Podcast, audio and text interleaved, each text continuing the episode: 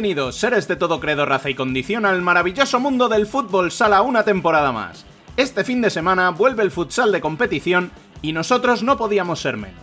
Volvemos de nuestras vacaciones para tratar de entender un poquito mejor lo que será la primera división masculina esta temporada. Pero no solo eso, sino que Emen y Alex nos darán un repaso a lo que está sucediendo en el resto del planeta futsal.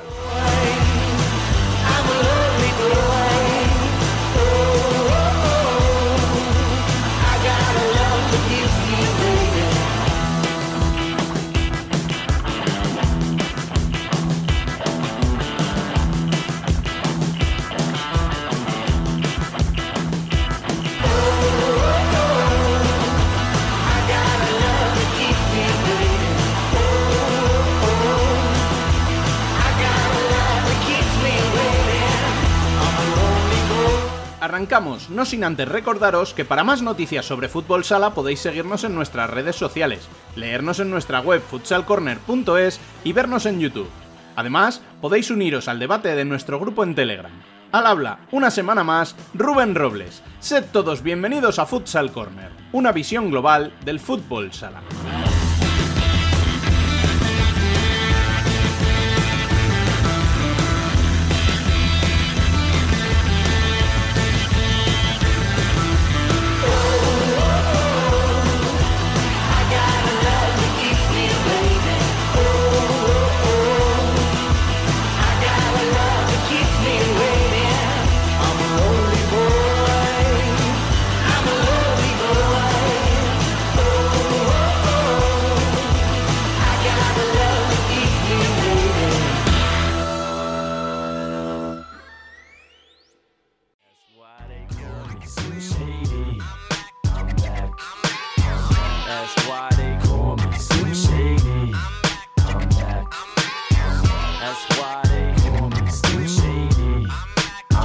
Las noticias.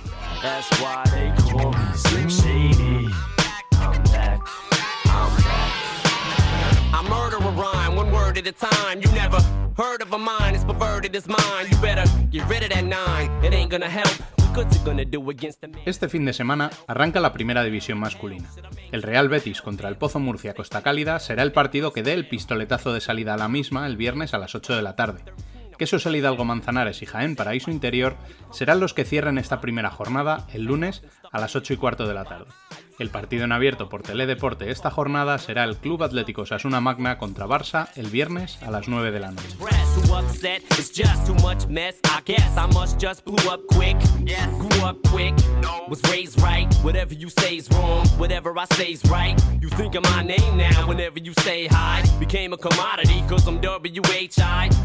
En la primera futsal Iberdrola, nueva denominación de la primera división femenina, los equipos ultiman la preparación para el comienzo de la temporada que se producirá el fin de semana del 16 y 17 de septiembre.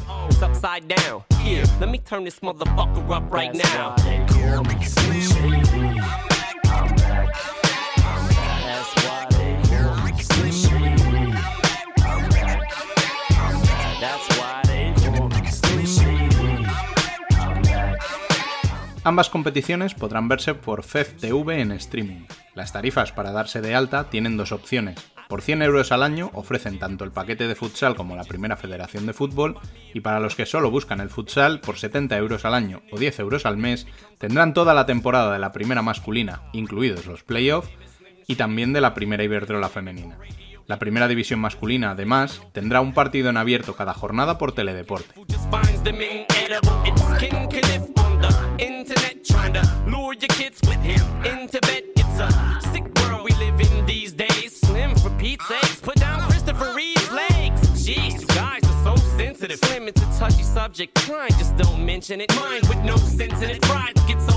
Por último, pero no por ello menos importante, durante esta semana saldrá a la venta la guía Futsal Corner de la Primera División Masculina 23-24. Estad atentos a nuestras redes sociales para más detalles. No os quedéis sin ella.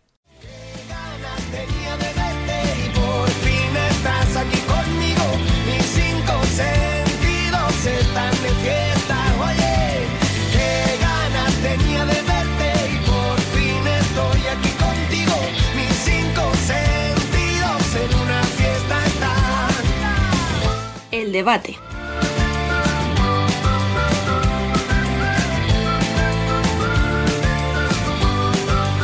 Bueno, pues tras las noticias, vamos ya con un debate express en el que tengo aquí conmigo a nuestro compañero Gabriel Izco. Muy buenas. Muy buenas, ¿cómo va?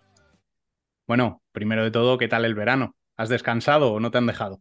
No, no, no me han dejado, ya, ya ni se puede.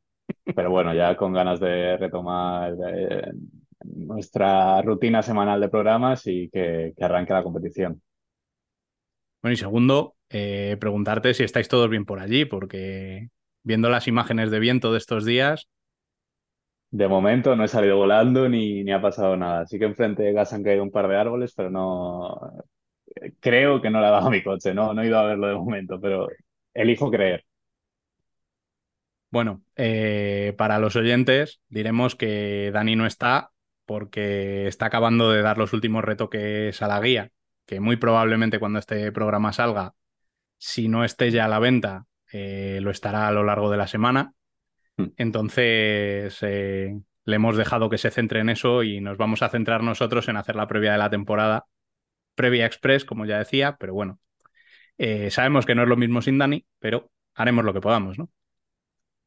Eso que toca, toca, nos ponemos el equipo, nos subimos el equipo a la espalda. Bueno, primero de todo, eh, tenemos que decir que a pesar de la incertidumbre, eh, tenemos ya comunicado de quién va a ser la, plataforma que va a dar los partidos de la primera división, tanto masculina como femenina. Em, es una, una plataforma de la propia federación, que es la televisión del fútbol español federado. Y mm, sabemos ya que va a salir con un precio a venta que son unos 70 euros al año o 10 euros al mes, ¿no, Biel? Sí, o sea, supongo que tras esa corrección que hicieron de, y las críticas que hubo inicialmente, igualaron ese precio a lo que el año pasado para algunos era criticado y para otros pues era suficiente porque pagaban por ello. Eh, el mismo precio que tenía la Liga Sports. Eh, y bueno, veremos cómo va. O sea, de momento solo sabemos eso, sabemos el comunicado, ese, mm, esa rebaja de precio que han hecho al que inicialmente publicaron. Eh, solo queda por ver la, la, demanda real o la gente que, a la que han convencido eh, y el producto que ofrecen. Porque el producto que ofrecía el año pasado la federación con sus eh, directos gratuitos no, no era eh, el ideal o el mejor. Así que nada, quedan cinco o seis días para conocer cuál es el producto real. Que creo que también eso será lo que determine si la gente decide pagar o no. Eso es. Yo creo que antes de ver lo que nos van a ofrecer, poco más se puede decir. El precio hmm. es el mismo que el año pasado. Eh, vuelven los partidos en abierto a, Teledeporte, además. Y, poco más. O sea, yo ya lo dije el año pasado varias veces que, que, yo me conformaba con que pudieras ver los partidos sin cortes, con unas narraciones decentes y tenerlos luego en demanda por si no podías verlos en directo. Otra cosa es que nos vayan a permitir hacer el multipantalla, todas estas cosas, que bueno, viendo que los horarios se solapan, estaría bien que lo repensasen, ¿no? Sí, sobre todo el multipantalla o... Yo entiendo que por mucho que no se publicitara, o sea, no se pusieran esas palabras tal cual de que habían acordado que no se sola o intentarían que no se solapasen los horarios, eh, era una promesa, un acuerdo que estaba, pues, podemos decir, off the record, eh, pero, pero si nos ponemos en el papel o en, la piel de, los clubes, es muy complicado. Yo te, os pongo el ejemplo de Palma. Este año en Palma, en, el, en Somos, juegan cinco equipos. si no voy mal, creo que son tres de básquet, uno de voleibol y el, de fútbol sala. Entonces Palma ya tiene acordado, o Palma es el que tiene más prioridad a la hora de elegir, y Palma tiene acordado que él juega los viernes, como ha hecho pues, en los últimos años. Si hay otro equipo de, de, la liga que también tenga ese acuerdo con el ayuntamiento, con a quien corresponda el pabellón que utiliza, es imposible que no se solape, ¿no? Que ocurran estas cosas. En plan, esto se tiene que organizar con tiempo de cada temporada que viene, porque mmm, cabe recalcar que este acuerdo con FFTV, si no voy mal, es para tres años. Entonces, de, entonces, de cada próximo, pues sí que se puede organizar esto de mejor manera, que ya no solo los ayuntamientos o los clubes tengan que cuadrarse con el resto de equipos que comparten instalación, sino con el, eh, sino con la propia liga. Entonces. Es que es eh, complicado cuadrar esos horarios, Biel, porque es que además la propia, las propias bases de la competición establecen que tienes que jugar entre y sábado. o sea, es que no, no queda otra. El jugar domingos o jugar otro día es como una excepción y tienes que pedir permiso además para, hmm. para poder hacerlo. Entonces, eh, va a ser complicado que no se solapen, pero bueno, ya digo, yo con partidos sin cortes, una narración decente y, y el poder verlos en cualquier momento de la semana, casi que me conformo. Lógicamente, los 100 euros esos que dijeron al principio eh, estaban un poco fuera de mercado, son más hmm. caros que muchos de los abonos de temporada que se están pagando en la liga. Entonces, ahí realmente reaccionaron bien. Veremos a ver si estos 70 euros convencen o la gente decide que aún así no, no lo paga. No lo sé. Sí, lo que lo último eh, en multipantalla es clave, sobre todo por eh, en nuestra competición, en la que no solo se deciden las cosas en las dos últimas jornadas, también se deciden en las dos últimas de la primera vuelta. Entonces, a la hora de ver quién se clasifica para la Copa de España, eh, pues sinceramente no tendrá sentido que yo durante la semana posterior a la jornada 15 no me pondré a ver el resto de partidos cuando ya sé quién se ha metido en Copa de España y quién no. Entonces, esa jornada si no habilitan el multipantalla, al menos que la habiliten para esas dos. Ya hmm. conformándonos con poco. Hombre, sería, sería, lo suyo. Sí, no, recuerdo cómo se llama. Sí, creo que se llama multipantalla también. El, creo que esta temporada ya no existe en Movistar con la. Creo que era cuando hacían Europa League, eh, hacían como una, hmm. una narración multipantalla. Sí, yo eso lo he, lo he, dicho muchas veces, que es otra de las opciones que, que, deberíamos estudiar para nuestro deporte. O hacer coincidir todos los partidos de horarios y montar un canal en el que vayas de highlight en highlight. Sí, un o separar todos los partidos, es que no te queda otra.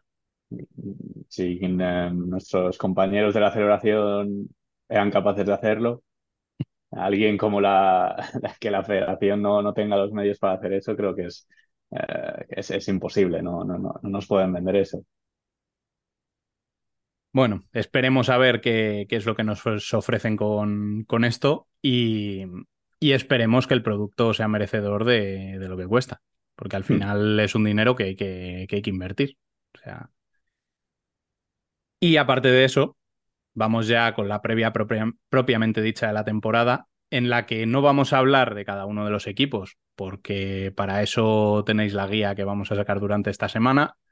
Mm. Eh, lo que sí que te voy a preguntar es un poquito tus sensaciones en general, ¿qué esperas de esta primera división este año?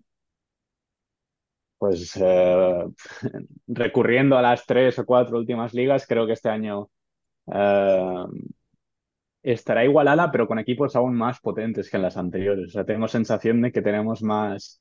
Eh, que igual la brecha, o sea, la brecha de los tres grandes ya, ya damos por certificada que no existe.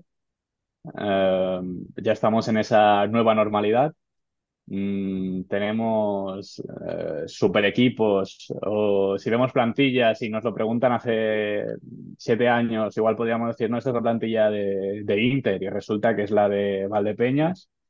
Eh, entonces creo que vamos a... ¿eh? Sí, sí. entonces creo que vamos a disfrutar y sufrir a partes iguales. y que tenemos además sobre todo nuevos equipos que creo que van a, mm, a tener esa capacidad para unirse a este grupo de siete o ocho equipos que damos por hecho que deberían estar en Copa de España y Playoff.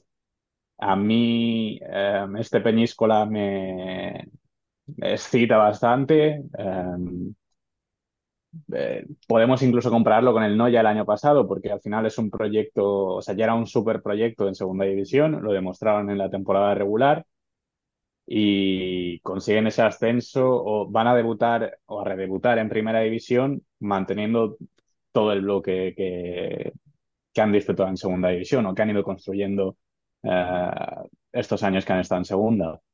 Mm, ya vimos de lo que fue capaz Noya eh, en esta primera temporada en primera.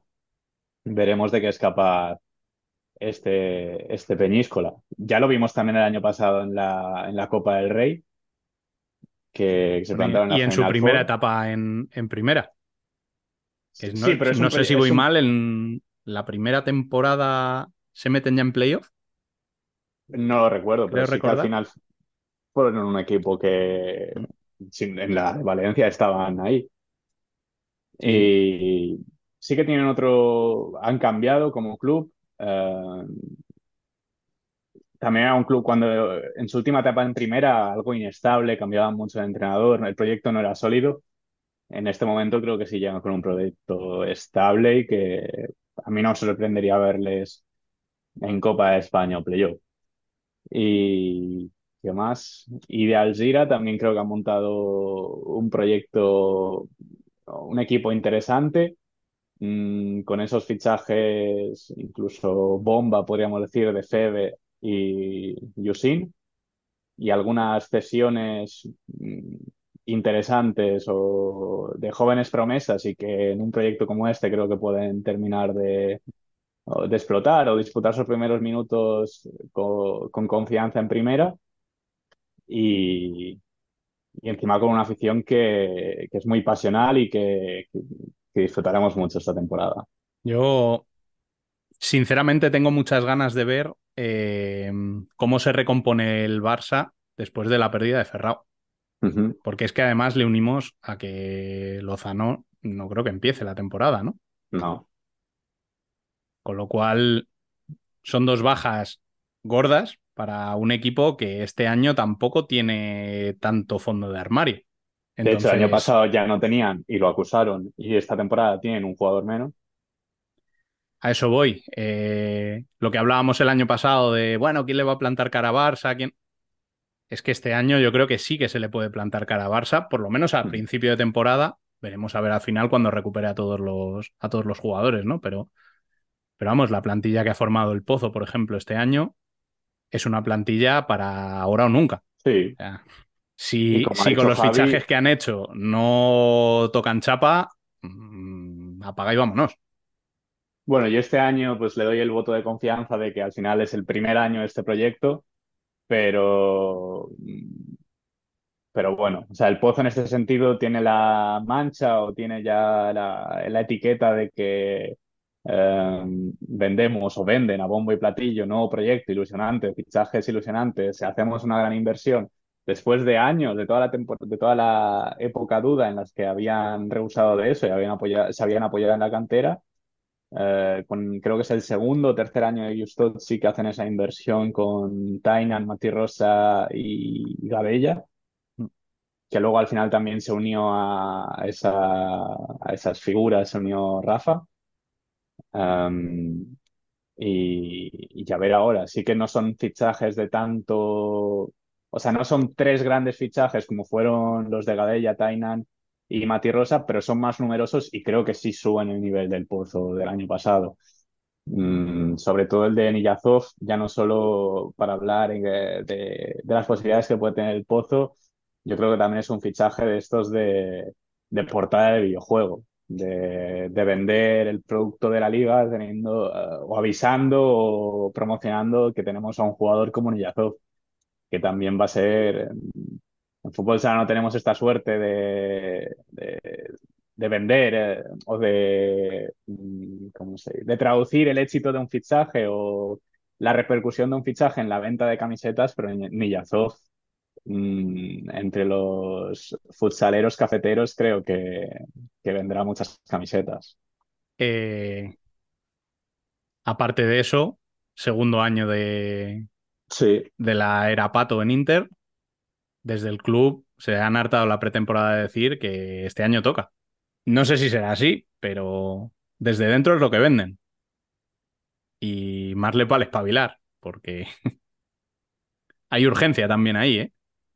Sí, y además el año pasado ya lo vimos. Al final se terminó disimulando o maquillando con esas dos finales y con la eh, las semis de playoff. Sí, sí eliminando a un Jim de Cartagena que venía con la flechita para arriba y Inter dio la sorpresa, porque la dio, o sea, no Mm. creo que nadie, es lo que hay.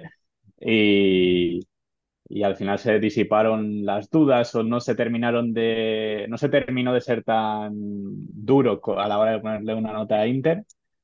Pero si nos vamos a mitad de temporada, mm, ya había un run run extraño por ahí.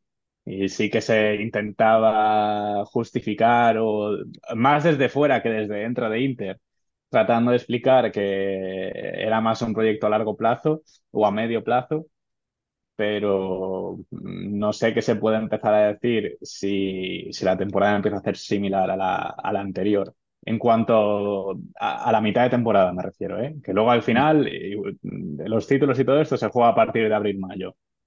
Pero si las cosas no van bien, Sí, pero a la Copa de España te tienes que ganar el acceso antes de sí, diciembre. sí. Y además este El año año es pasado estuvo. Creo que además este año es complicado por las pausas que hay.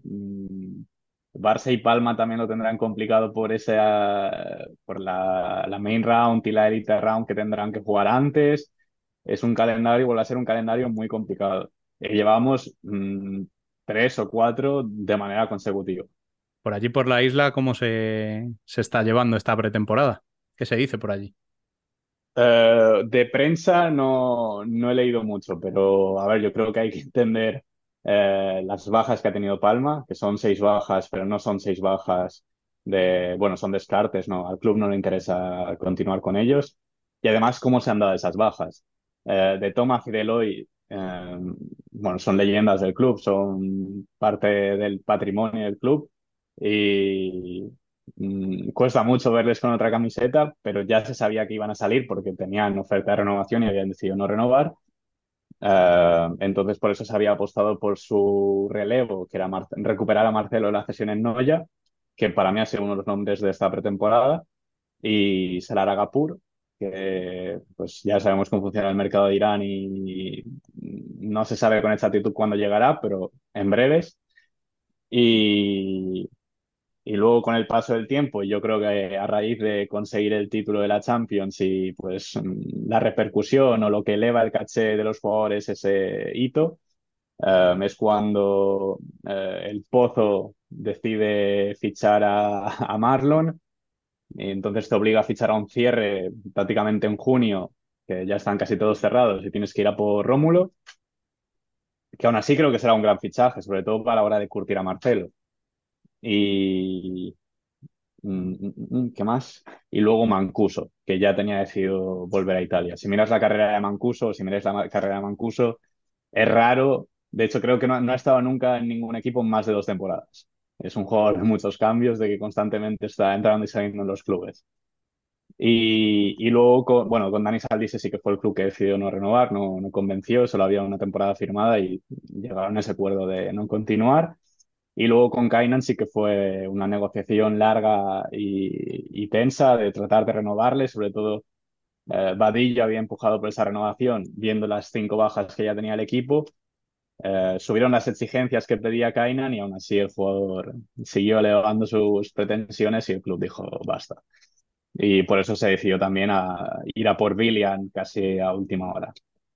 Pero bueno, de todas maneras, si miramos la pretemporada, creo que solo han jugado Marcelo, Rómulo y Bruno Gómez, porque William en la primera semana de, entrenamientos ya no se les, sí se lesionó, pero no de gravedad, tenía molestias de, pues, de la liga rusa, por mucho que jueguen más minutos, la preparación no es la misma o la exigencia no es la misma que, que tenemos aquí en España. Y nada, a la espera de, de, la llegada de Salar y la recuperación de los jugadores que en esta pretemporada han sufrido. Pero bueno, yo creo que es una temporada de eh, que hay que mirarla como decía antes con Inter, creo que será complicado evaluarlo porque durante prácticamente cada semana tienes algo importante. Y en noviembre y diciembre te estás jugando la temporada. En diciembre por eh, la Copa de España y en noviembre por saber si estás jugando la Final Four, que, que se jugará en mayo. Pero te la tienes que ganar en noviembre. Entonces, creo que será un año complicado. No hablo de no estar en playoff ni, ni objetivos de ese tipo, pero que al final es un año de mucho cambio, de muchos jugadores nuevos y que tienes que hacer ese, eh, tienes que rehacer un equipo que ha perdido a cinco jugadores que el año pasado fueron clave.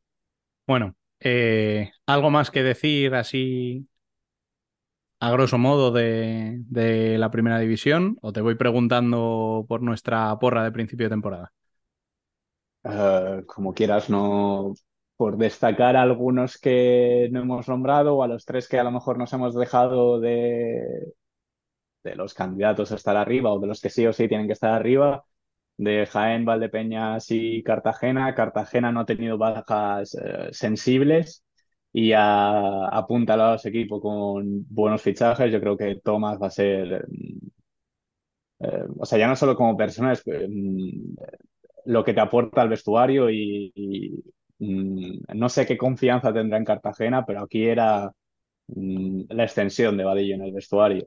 Entonces, un jugador que es muy disciplinado, que exige mucho a sus compañeros, muy respetuoso y creo que eso pues hoy en día es difícil encontrarlo y tener un jugador como este en tu equipo pues ya, ya suma.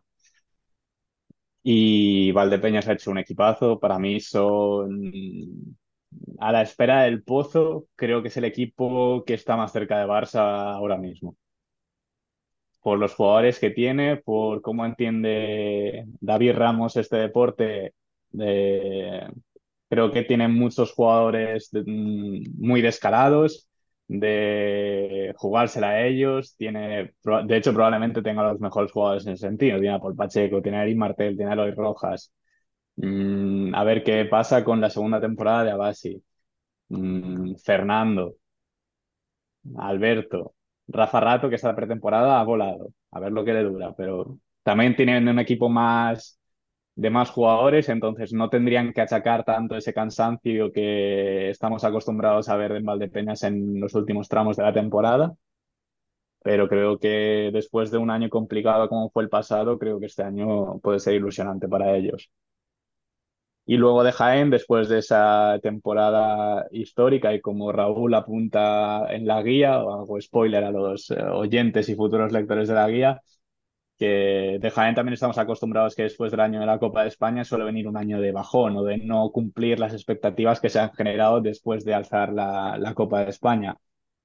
Pero tampoco han tenido bajas sensibles, la de Atos como mucho, pero creo que se han repuesto bien en ese sentido, uh, aunque sea cambiando un poco de perfil. Pero tienen todo el bloque del año pasado, Enrique como mucho, pero es que al final Espíndola terminó quitándole el protagonismo a Enrique. Entonces, en ese sentido, creo que Jaén está en la misma línea que el año pasado. Vale, pues teniendo esto en cuenta, primera pregunta que te voy a hacer. Hemos hablado de siete equipos que creemos que van a estar ahí sí o sí. Barça, El Pozo, Inter, Jaén, Jimby, eh, Palma y Valdepeñas. ¿Quién es el eh, octavo pasajero? Yo creo que es complicado. Ah, hablando de proyectos se me ha olvidado uno, pero bueno, ya lo nombré en algún momento. Em, yo creo que será Peñíscola, sinceramente. Viendo cómo. Creo que será un caso parecido al de Noya el año pasado. Mm, y si miramos el resto de plantillas, mm, de los alternativos es el que menos cambios ha tenido y del que, viendo la temporada pasada y lo Mm, lo capaz que fue a la hora de enfrentarse con los equipos que se enfrentará este año. Vale que eran en otra competición como la Copa del Rey, pero creo que Peñíscola es el que puede estar más cerca. Em, pero creo que tampoco descartaría a un Noya que con este nuevo proyecto de eh, Tomás de Dios pueda estar cerca. Ya lo estuvo el año pasado, a ver este año. Y cuidado con Rivera Navarra, que tiene ha cambiado totalmente su política con esta nueva, no sé si, si podemos decir que se lo ha comido el Tudelano, pero seguirá siendo el Rivera Navarra para nosotros, pero que lo confirmaba su, su presidente, que han doblado el presupuesto y, y creo que con buenos fichajes, mmm, algunos que no conocían la Liga Española como Charraui, pero que ya le tenemos fichado de competiciones internacionales, creo que pueden ser dos de los equipos que, que puedan luchar con Peñíscola para estar ahí. Bueno, yo ahí, eh, Peñíscola es también el elegido que tenía yo, pero creo que dependerá todo de cómo le cojan el aire a la primera división en Hmm. las primeras jornadas. O sea, yo creo que el no desesperarse si vienen mal dadas es lo que puede hacer que a final de temporada o a final de la primera vuelta estén ahí arriba. Sí. Con respecto a los demás que puedan estar por ahí, pues sí, eh, Noya, Rivera, incluso Industrias, que le ha ganado la Copa de Cataluña Hmm. al, al Barça. Puede ser que sea el año de Industrias en, en playoff. Veremos. Eh, yo creo, sinceramente, que, que la pelea va a ser más por las posiciones de abajo que por esa octava plaza. Es mi sensación, de hecho. Y es mi siguiente pregunta. ¿Qué dos equipos o qué equipos crees que van a estar ahí peleando toda la temporada? Yo creo que ahí es complicado. Además, si vemos la pretemporada, no hay ningún equipo que digas que haya dejado malas sensaciones. Córdoba ha hecho, o a mí me ha sorprendido, además con los fichajes extraños o poco comunes y que ni siquiera Córdoba nos tenía acostumbrados a este tipo de mercado. Mm, Shota, sinceramente, tampoco, porque ya, o sea, como mucho lo que puede achacar Shota es la marcha de Imanol.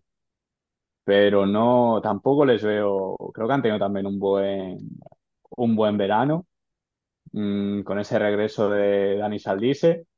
Mm, sinceramente, no, es que no, no veo a dos equipos, no soy capaz de decir dos equipos que puedan estar ahí abajo. Si hablamos por, o fijándonos en las, no en las últimas, sino mm, en lo que suele ser la, la liga, pondría al Gira, por, pero tampoco le veo claro a descender, sino por eh, la inexperiencia que pueda tener en primera división y a lo mejor Manzanares por lo que hemos visto en, las, eh, en la última temporada. Mm, que no termina de, que luego sí que termina,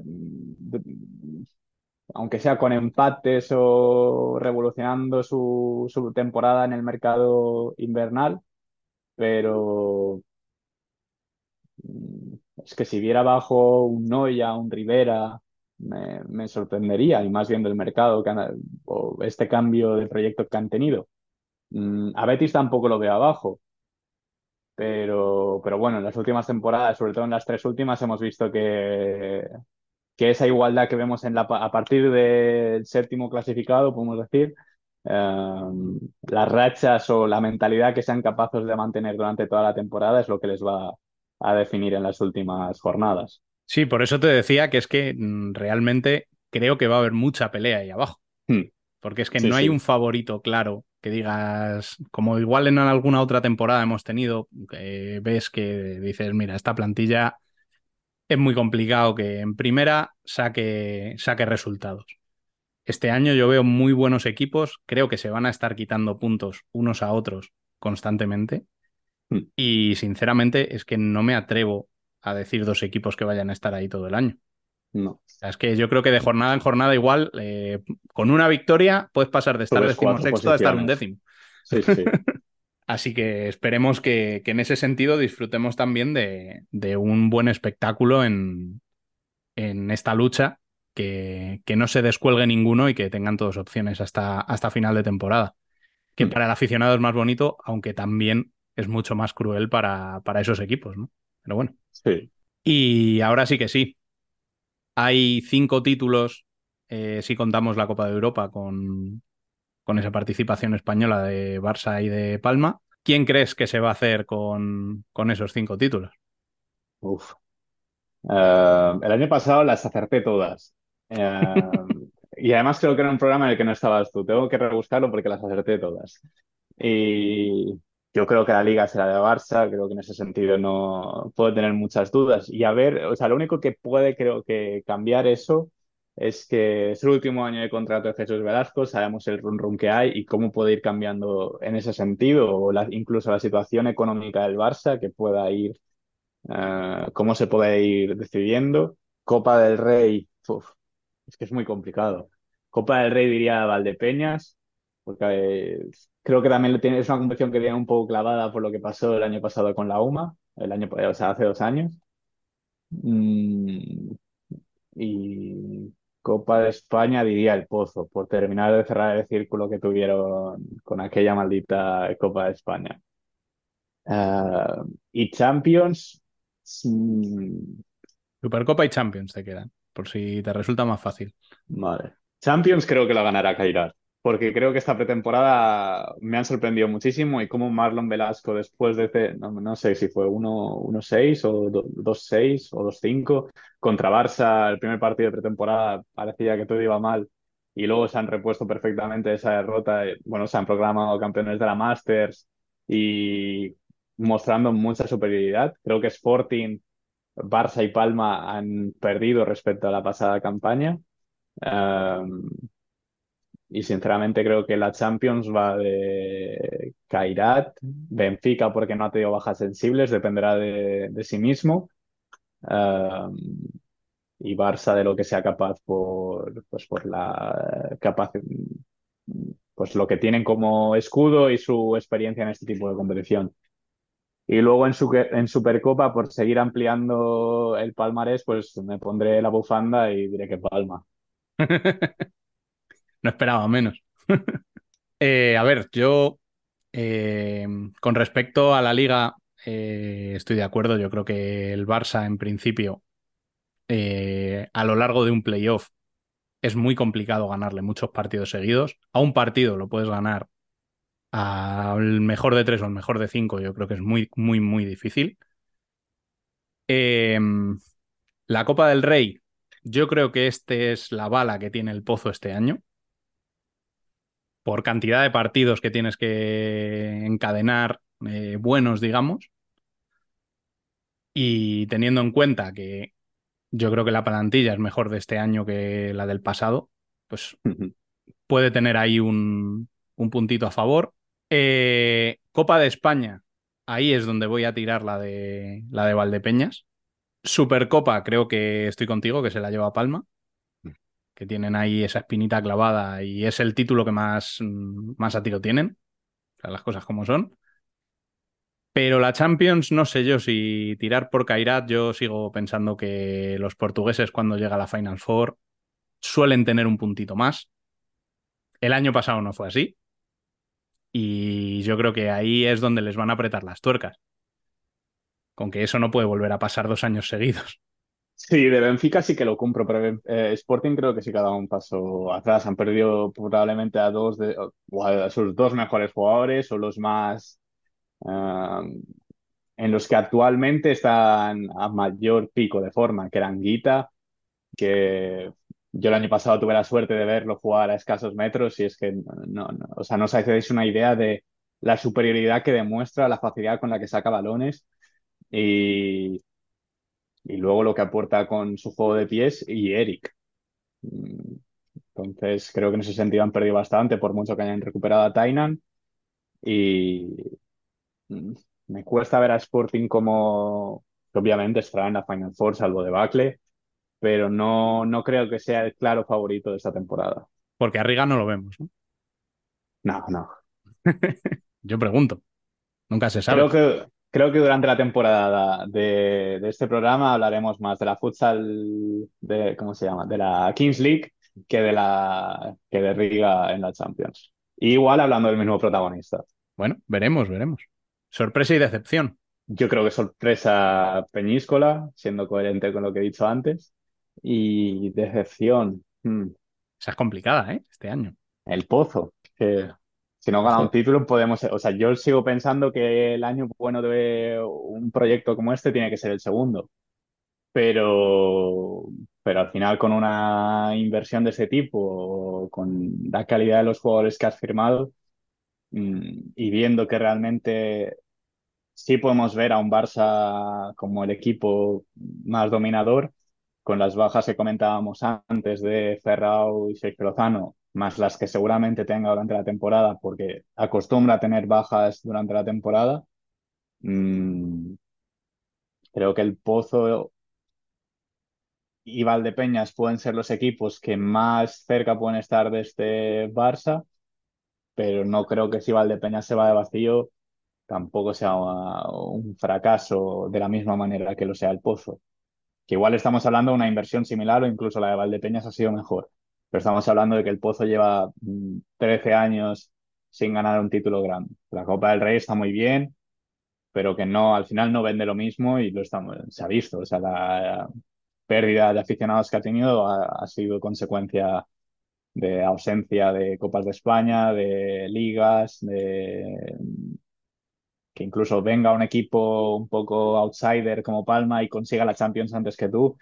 Entonces eso es lo que ha terminado haciendo que, que el Pozo haya terminado perdiendo su identidad en busca de conseguir ese, ese ansiado título. Porque este el Pozo no tiene nada que ver con lo que teníamos acostumbrados. Entonces, esa desesperación o ese mm, el fin justifica los medios, pues lo tenemos ahora y creo que ya, ya va siendo hora. Al final es el segundo proyecto, el segundo entrenador que pasa tras la marcha de Duda y creo que el aficionado no está para esperar mucho más. A ver, lo del pozo puede pesar la urgencia histórica, ¿no? o sea, llevamos mucho tiempo hablando de que es un equipo grande y al final, en estas últimas temporadas, a nivel de títulos, Jaén lo ha pasado por la izquierda. O sea, pero bueno, eh, yo creo que, que la sorpresa sí que puedo estar contigo en que puede ser Peñíscola. Mi corazoncito siempre me dice que pueda serlo también Rivera Navarra, pero veremos a ver cómo se acopla todo lo que ha llegado nuevo y cómo se hacen a la ausencia de Terry, que el año pasado era muy importante. Y luego la decepción, pues a ver, es que eh, el pozo quizá es lo fácil. Ahí. Yo ahí eh, quizá me vaya a los vecinos de Cartagena. Porque si estamos diciendo que han hecho un equipo mejor, pero no los contamos de cara a los títulos, cualquiera de los siete primeros, esos que hemos dicho, que los vemos en playoff, mm, deberían estar luchando por esos títulos. Y es uno de los que no hemos nombrado. A Jaén no lo puedo poner como decepción porque, como dices, mm, suelen ser un equipo de, altibajos, de ganar la copa al año siguiente ni siquiera pelear. Veremos a ver si son capaces de pelear este año y de mantener esa regularidad, ¿no? Sí. Bueno, pues teniendo en cuenta que esperábamos un debate cortito y que al final se nos ha ido a un ratito algo menos corto de lo que esperábamos. Eh, te doy las gracias por haber estado aquí esta semana y ya hablaremos la que viene. Ya la que viene ya podremos ser incluso, podemos precipitarnos y ser más certeros después de podemos ser, haciendo el repaso a todo lo que hemos hablado hoy, podemos ser más certeros con la aplicación de FFTV, podemos ser más certeros con los pronósticos de algunos equipos y, nada, que luego ya serán certeros con nosotros a final de temporada cuando no hayamos dado ni un ganador correcto. Los palos no van a caer igual, así que... Pero bueno, yo repito que el año pasado las acerté todas. O sea, este año tienes, tienes bula, ¿no? Claro. Ah. Igual hago como Jaime, que después de ganar la Copa de España, este no acierto ninguna.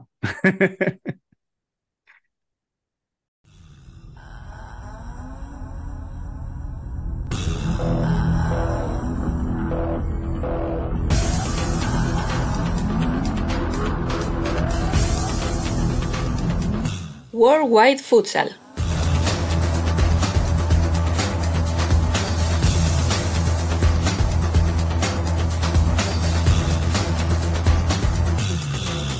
Turno de fútbol sala internacional, turno de Worldwide Futsal. Mi nombre es Alejandro Méndez y por fin se acabó esa ansiada espera después de ese parón veraniego.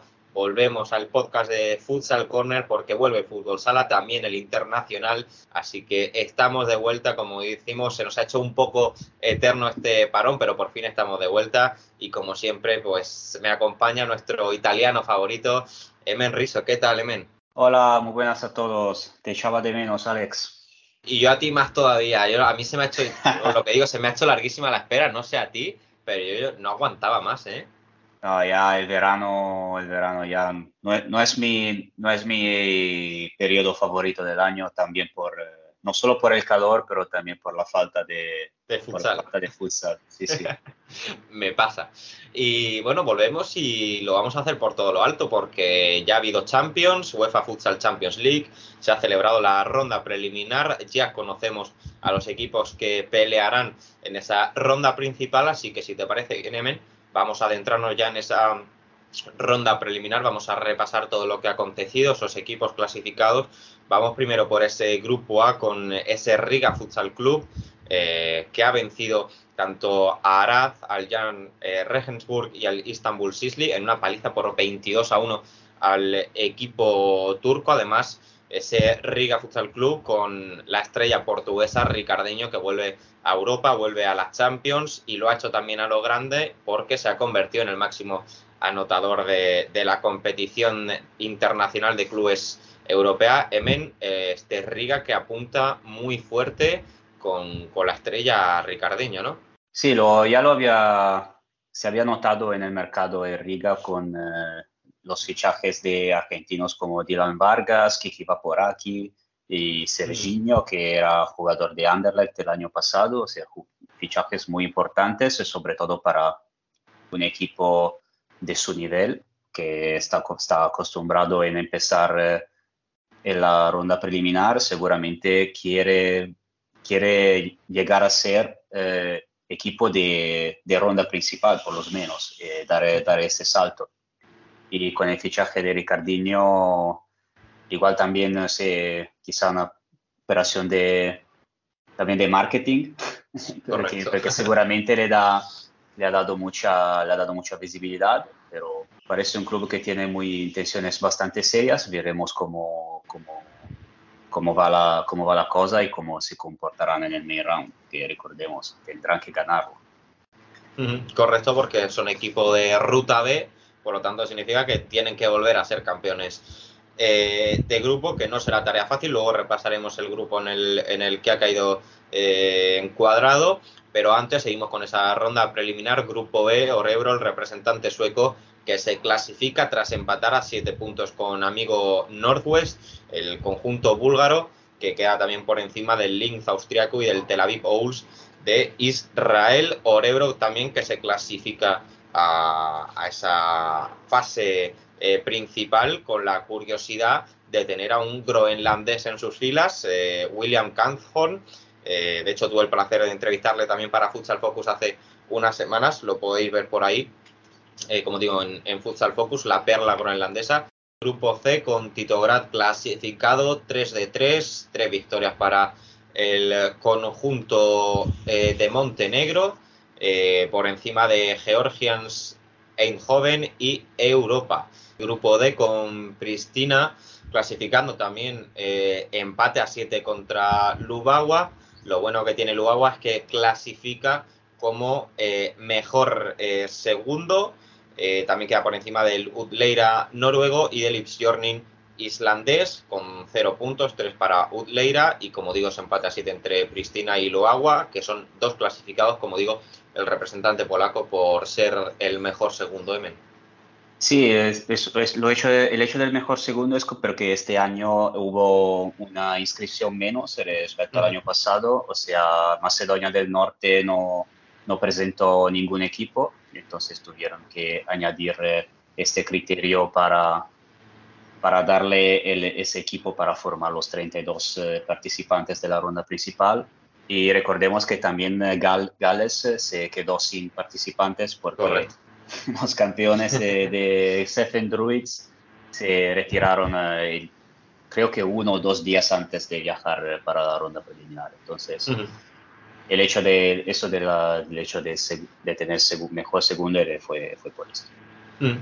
Vamos con el grupo E, con Luchenek, el representante eslovaco, clasificado con siete puntos, se queda fuera por diferencia de goles también con siete puntos el Cosmos eh, Tallinn.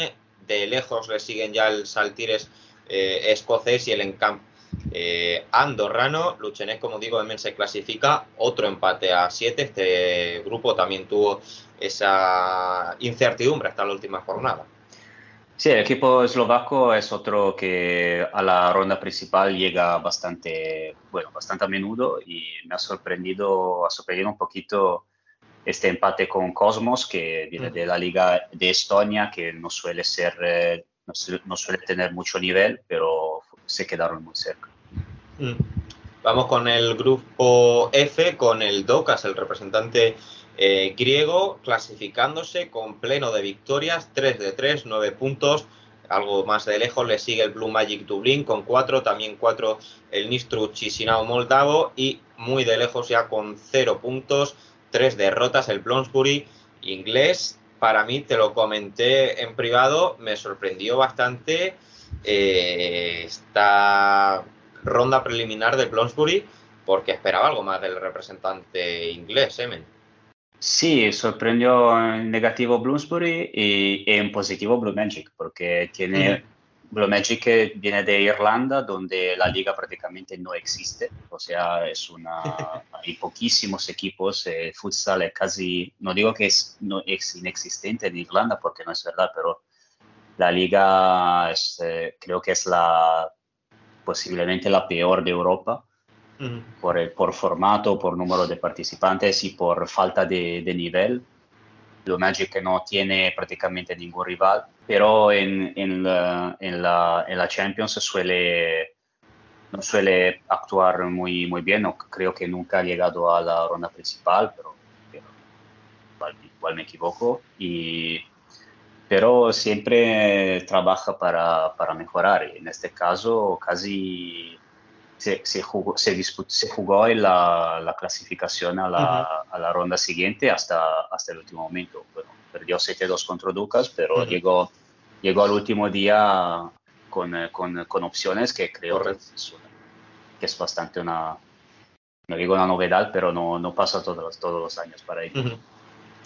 Y vamos con ese grupo G. Aquí también sorpresa para mí Yerevan que se quedó último el, representante armenio, que la temporada pasada, por ejemplo, eh, tuvo ese triple empate a 7 junto con el Becia inglés y otro equipo que ahora mismo no me acuerdo, pues este año queda último. Eh, este grupo G que pasa el AL Limasol, representante chipriota, con 7 puntos, con 4 se queda el Minerva suizo y con 2 eh, puntos, al igual que, que, que Yerevan, se queda el Fiorentino, el representante de San Marino, Emil. Sí, bueno, aquí la, hay que mencionar, hay que subrayar la, los dos puntos de Fiorentino, San Marino, que es una... Porque siempre, siempre es una noticia cuando un equipo de San Marino marca un gol. imagínate, imagínate dos puntos en la, en la Champions. Eh, siempre, siempre un placer ver eh, los equipos de nuestros vecinos de San Marino eh, tener resultados positivos, porque siempre trabajan con mucha pasión y se lo merecen. Mm. Y lo de Yerevan, perdón, me, me olvidaba, lo de Yerevan también choca bastante porque, claro, Armenia no es un no es una, una liga de nivel, pero la selección armenia últimamente ha subido bastante, claro, con la, con la ayuda de, de, naturalizados, pero Yerevan solía tener eh, resultados bastante dignos eh, no sé, no sé qué ha pasado. Igual eh, mm. eh, igual no tiene, no tiene ya un equipo como en los años pasados, pero sí seguramente estamos, estábamos acostumbrados a algo mejor de, ellos. Mm. Y lo que comentabas de Fiorentino, uno, bueno, un empate a cero contra Yerevan, que tiene bastante mérito, y luego más mérito aún tiene ese empate a dos contra el AEL Limassol, que luego fue el equipo campeón de grupo y, y, clasificado, así que como dices, pues si ya es noticia que un equipo de San Marino anote gol, pues que logre este, estos dos empates contra esos dos eh, equipos que a priori son bastante superiores, pues se queda también como anécdota o, noticia esta ronda preliminar. Nos despedimos con ese grupo H, en el que el Rani Villelgina, eh, creo que se pronuncia así, no sé, tú la pronunciación la llevas mejor, se clasifica con, con seis eh, puntos y esto eh, lleva pleno de victorias, deberían de ser nueve puntos, pero como comentaba Emen, el Cefen Druids, el representante galés que no participó, como dice, a uno o dos días antes de, viajar y por lo tanto pues solo se jugaron dos partidos entre eh, cada equipo de, este grupo, eh, Tirana y Esparta Belfast, que se quedan fuera con tres y cero puntos eh, respectivamente.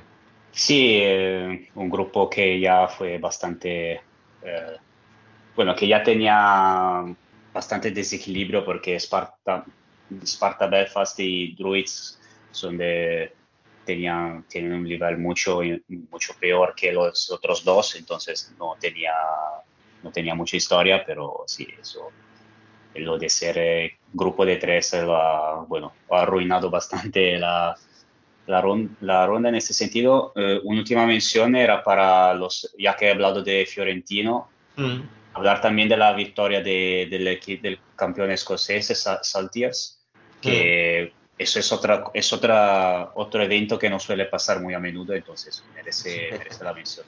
Ganando contra Encamp de Andorra 6-0, que, sí, que he leído en Twitter que es la mejor victoria de un equipo escocés en la historia de la Champions. Entonces, eso pues no, nos guardamos esa anécdota que como dice, pues bueno, esta ronda sí que es cierto que a nivel de juego y atractivo pues deja un poquito más que desear, pero siempre nos va dejando estas pinceladas y estas anécdotas que, nos las vamos guardando, que luego de eso se puede hacer un libro, ¿eh?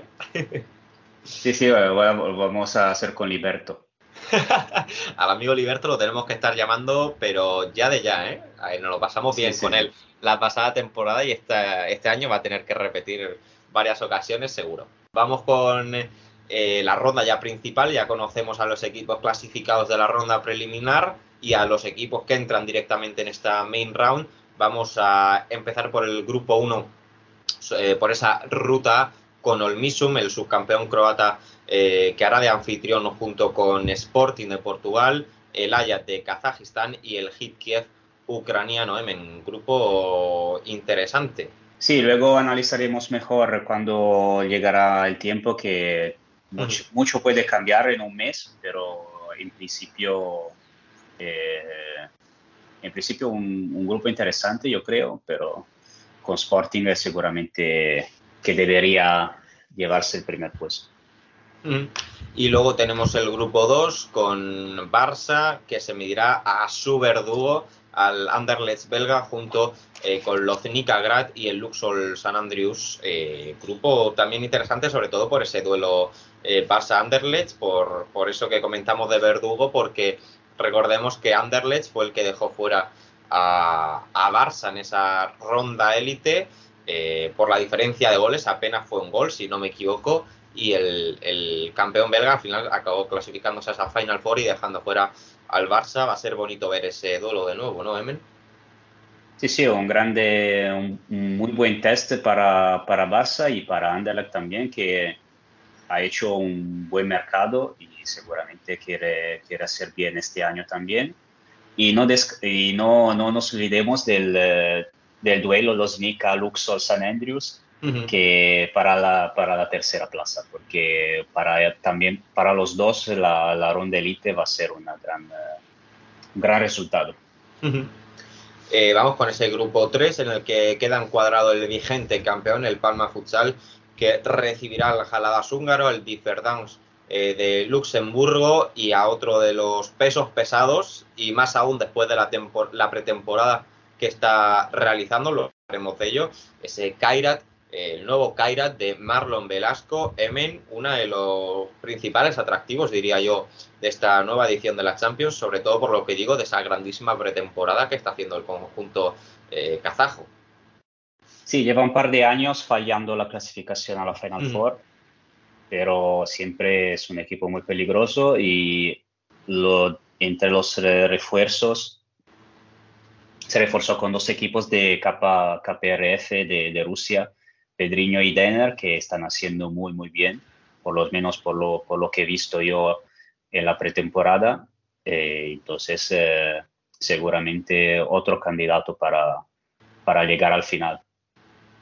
Y último grupo de la ruta, grupo 4 con Benfica, United Galati rumano, el Etoile Lavalois francés, que visitarán al Dobovec esloveno, un grupo también atractivo, sobre todo por, la presencia del Etoile Lavalois, que tiene opciones de clasificarse a esa ronda élite, la primera participación eh, en las Champions de su historia, después de haber conseguido también sus dos primeros títulos la pasada temporada de la Copa Francesa y de la Liga también. Veremos a ver cómo lo hacen en esta ronda principal, Emen, también Benfica, United Calati y Dobovec, un grupo bastante igualado, sí que es cierto que con Benfica un nivel por encima, ¿no?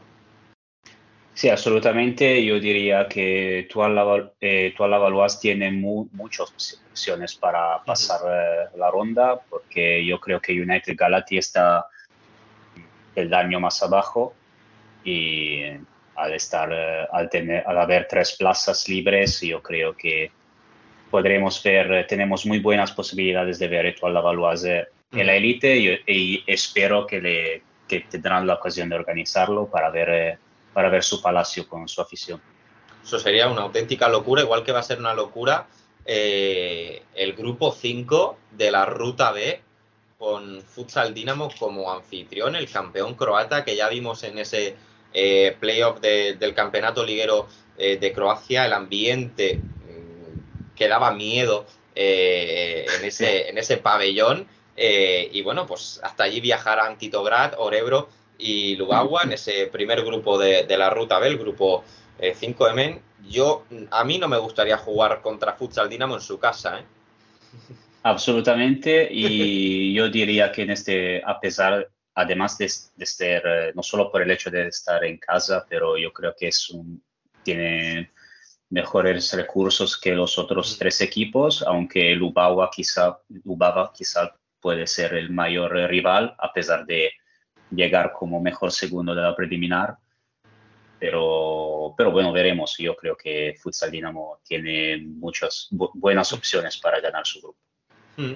Vamos con grupo 6, con el Pilsen de República Checa como anfitrión. Recibe al Futsal eh, Gentofte danés, al Rani Pijeljina eh, bosnio y al Riga eh, letón. Grupo bastante también interesante con un Futsal Gentofte que este año entra directamente en, ronda principal. El año pasado sí que tuvo que jugar ronda preliminar. Este año entra directamente en ronda principal.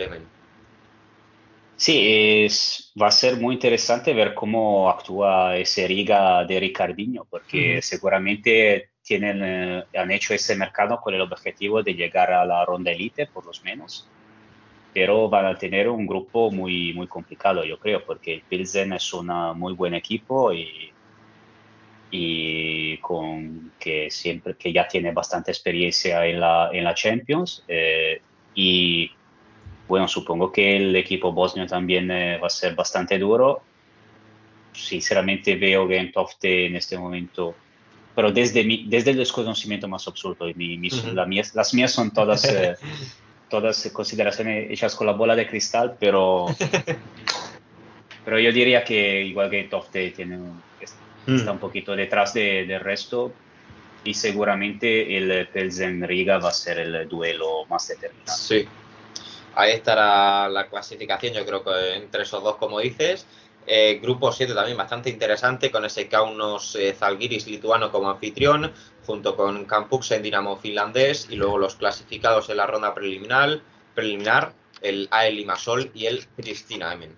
Zalgiris tiene un proyecto que sigue ya, que lleva ya algunos años, eh, con el ex Vitis, ya es la sección del equipo de básquet de Kaunas y tiene más o menos eh, el mismo equipo, lleva ya con el mismo equipo desde hace algunos años y lo vimos también en el eh, contra Barcelona y Levante en una main round de, hace un par de años.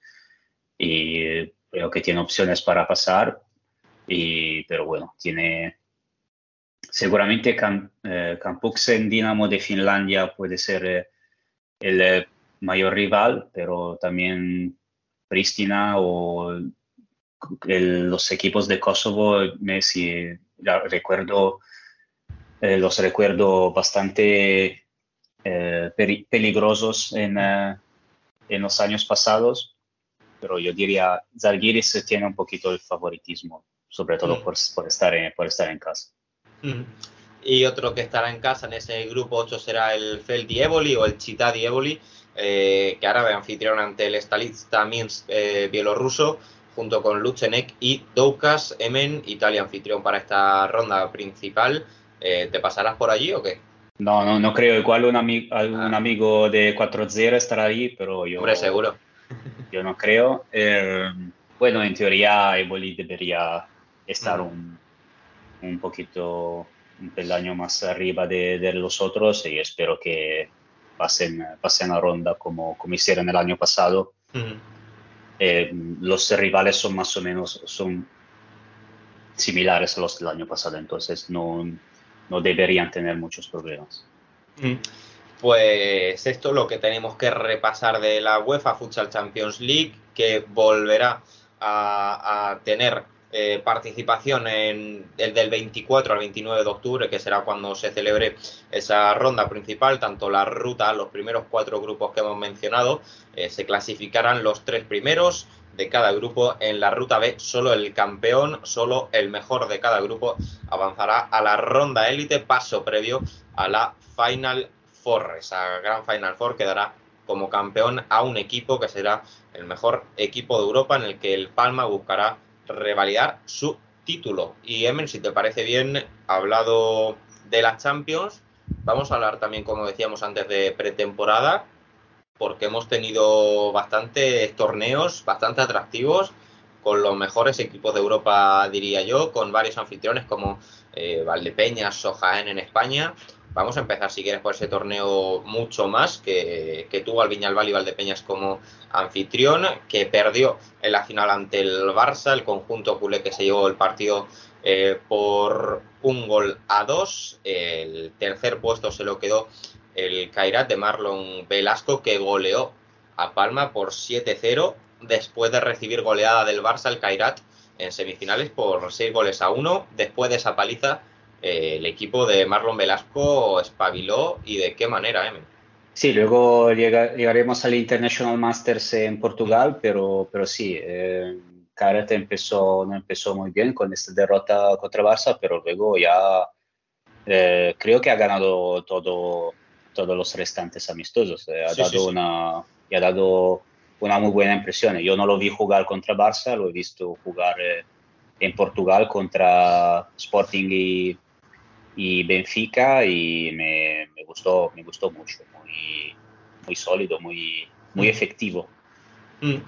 Eh, otro torneo también bastante interesante fue el que se celebró en Jaén, el Trofeo del Olivo, eh, con Jaén como anfitrión, por supuesto, y también como invitados a Movistar Inter, a Sporting de Portugal y a Benfica. Resultado, Movistar Inter Sporting 3-4, Jaén Paraíso Interior Benfica también 3-4 en la jornada 1 y en la última jornada, en esa segunda jornada, Movistar Inter 0, Benfica 2, Jaén París, Jaén París Interior 4, Sporting 4, Benfica campeón de ese trofeo del Olivo, Emen. Sí, un formato particular para, para, para, hacer de manera de que los eh, españoles se encontraran, eh, encontrar los portugueses. Eh, no, hubo, no hubo derby en tierras andaluzas. pero, pero no, ha sido, ha sido un torneo muy interesante y me gustó, me gustó sobre todo la, actuación de Jaén contra los, eh, contra los Lisboetas. y, y, también se, empezó, se empezaron a ver los, eh, las, nuevas caras de, de, Sporting tras las bajas pesadas como Gita, Gita y, y Eric.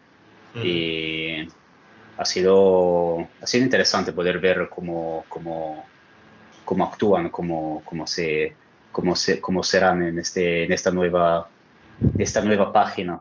Y luego el colofón a estos torneos de pretemporada, ese Record International Masters con los tres eh, mejores conjuntos eh, portugueses, el Sporting, Benfica y Braga, que recibieron a Palma, Anderlecht y Kairat y como mencionábamos, Kairat eh, no ha vuelto a perder un partido después de esa paliza que recibió 1 a 6 contra el Barça, porque luego, como decimos, ganó 7-0 a Palma y luego en este eh, récord International Master ganó 6-3 a Sporting, 5-2 a Benfica y 1-0 a Braga. El Cairate Marlon Velasco, que yo lo apunto ya como candidato a esa Final Four. No sé si estás de acuerdo, Emen, y también cómo viste el resto de participantes en este récord International Masters. Sí, como he dicho, me, impresionó, me impresionó Kairat, sobre todo porque ganar en pocos días eh, a, Benfica y Sporting, bueno, lo consiguió Palma en mayo, pero es una bastante una raridad y lo hizo con una cierta contundencia. Y si no recuerdo mal, contra Sporting estuvo en ventaja o empatado todo el partido, que es algo que no se suele ver. O sea, Sporting persiguiendo el resultado todo el partido es, es una no, no, pasa, no pasa muy a menudo. Y, y me gustaron, como he dicho, los, eh, los dos eh, fichajes principales que hicieron, o sea, Pedriño y, y Denner, que, son, que han hecho una muy, muy buena impresión. Eh, hablando del de, resto, te diría, sorprende como Sporting ha, perdido dos, dos, partidos seguidos contra, contra, contra el mismo Kairat y contra Anderlecht, que se tomó la revancha de esa semifinal en, en Palma. Me gustó mucho, eh, me gustó mucho en Sporting Wesley Franza, eh, un ala que ha jugado en las últimas temporadas en Leo de Porto Salvo, es muy joven, de 22 años y es uno de esos eh, jóvenes que van a jugar eh, cedidos en otros clubes y luego vuelven, vuelven a casa cuando ya tienen varios años de experiencia, aún eh, muy joven. Lo hemos visto en muchísimos casos en, en, Sporting y Benfica y en este caso Wesley Franza me, me dio una muy buena impresión, así como en Benfica Cucci, que ya vimos en el, en el último Europeo Sub-19 y que, que, ha jugado dos años en Fundao y ahora ha vuelto a, a la base, eh, a Benfica, y también me, me, gustó muchísimo. Y que es prácticamente el único fichaje de, de Benfica este año, que no va, no va a cambiar prácticamente para nada la plantilla. Entonces, sí, ya hemos visto, hemos visto ya una, un, buen, eh, un buen ejemplo de lo que nos podemos esperar en unos meses. Pues sí, buen aperitivo para lo que nos espera en esta temporada 23-24. Así que yo creo que con este gran aperitivo vamos a, cerrar este primer programa de Worldwide Futsal en el podcast de Futsal Corner de, la temporada. Emen, muchísimas gracias y esto acaba de empezar. Exactamente, ha sido un placer volver y será un placer seguir. Entonces, hasta la próxima. Efectivamente, a todos los que nos habéis escuchado, muchísimas gracias y nos volvemos a escuchar la semana que viene con más Fútbol Sala Internacional. Chao, chao. Y hasta aquí nuestro primer programa de esta quinta temporada. Gracias por estar ahí una temporada más. Recordad que estamos a vuestra disposición en redes sociales, que podéis leernos en futsalcorner.es y vernos en nuestro canal de YouTube. No os olvidéis que podéis también uniros al debate en Telegram donde ya charlamos animadamente un centenar de futsaleros. Nosotros volveremos el martes que viene. Hasta entonces, y como siempre, sed felices.